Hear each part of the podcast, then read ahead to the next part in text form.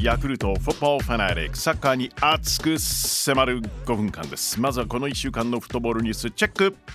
日本時間日曜日に行われたイングランドのカップ戦 FA カップ4回戦ブライトン対リバプール。後半アディショナルタイムにブライトンの三笘薫選手が決勝ゴール。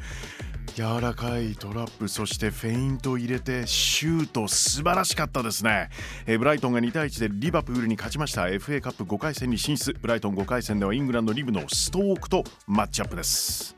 FIFA クラブワールドカップが1日モロッコのタンジェで開幕です。オープニングマッチはアフリカ代表エジプトのアルアハリとオセアニア代表ニュージーランドのオークランドシティが激突。アルアハリが3対0で勝って2回戦進出。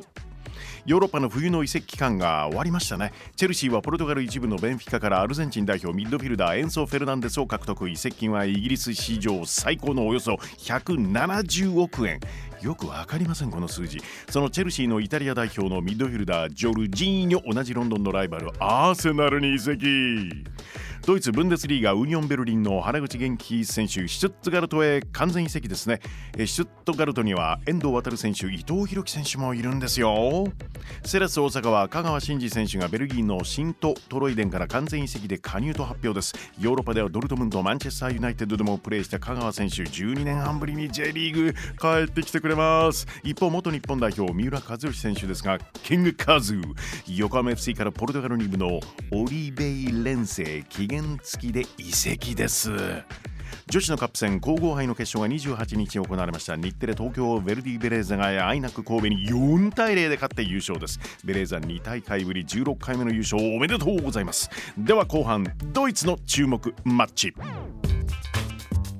ブンデスリーガドルトムント対フライブルクえまずはブンデスリーガの状況を抑えましょうね。18試合を終えて首位はバエル。はいよく聞く名前ですよね、えー、勝ち点37えしかし今日ピックアップした4位のドルトムントと5位。堂安選手所属のフライブルクはともに勝ち点34あれ？首位バイエルンとわずか3ポイント差。え？ー、1試合分じゃないですか。混戦模様のブンデスリーガ。バイエルンに迫っていくのはどちらのチームなのか。ドルトムント対フライブルク。試合の行方を大胆妄想バーチャル実況。舞台はドルトムントのホームジグナル・イドゥナ・パルク。すごい雰囲気です。何なんだこの熱い雰囲気は。まずはホームのドルトムントセンターバックのドイツ代表ズーレがボールを持つ。ワールドカップの日本戦で本職ではない右サイドバックで起用されたんですよね。三笘選手に痛い目にあったよねズーレ選手。ズーレから中盤イングランド代表ジュード・ベリンガムにパス。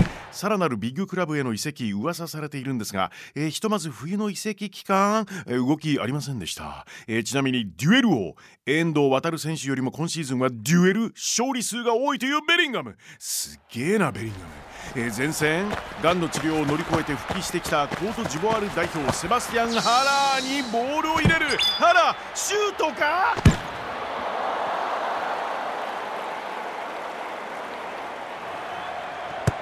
フライブルクは最終ラインドイツ代表ギンターがボールを持つ。堂安選手が GQ ジャパンはい男性誌ですよね。掲載されることをインスタで予告。モデルさんのような堂安選手の写真を見てギンター選手は一言ワオ！ギンターからワーこの人もドイツ代表ギュンターへパスです。えフライブルクのキャプテンを務めるギュンター選手。堂安選手についてチームを豊かにしてくれる存在だとコメント。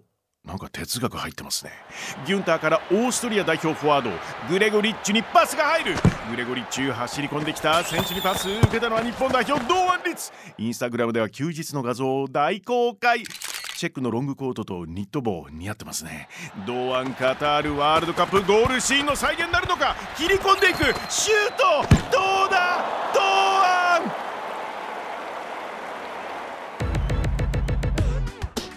ブンデスリーガドルトムント対フライブルク。実際の試合は日本時間明日土曜午後11時30分。いいタイムです。キックオフ予定です。11時半ですよ夜の。堂安！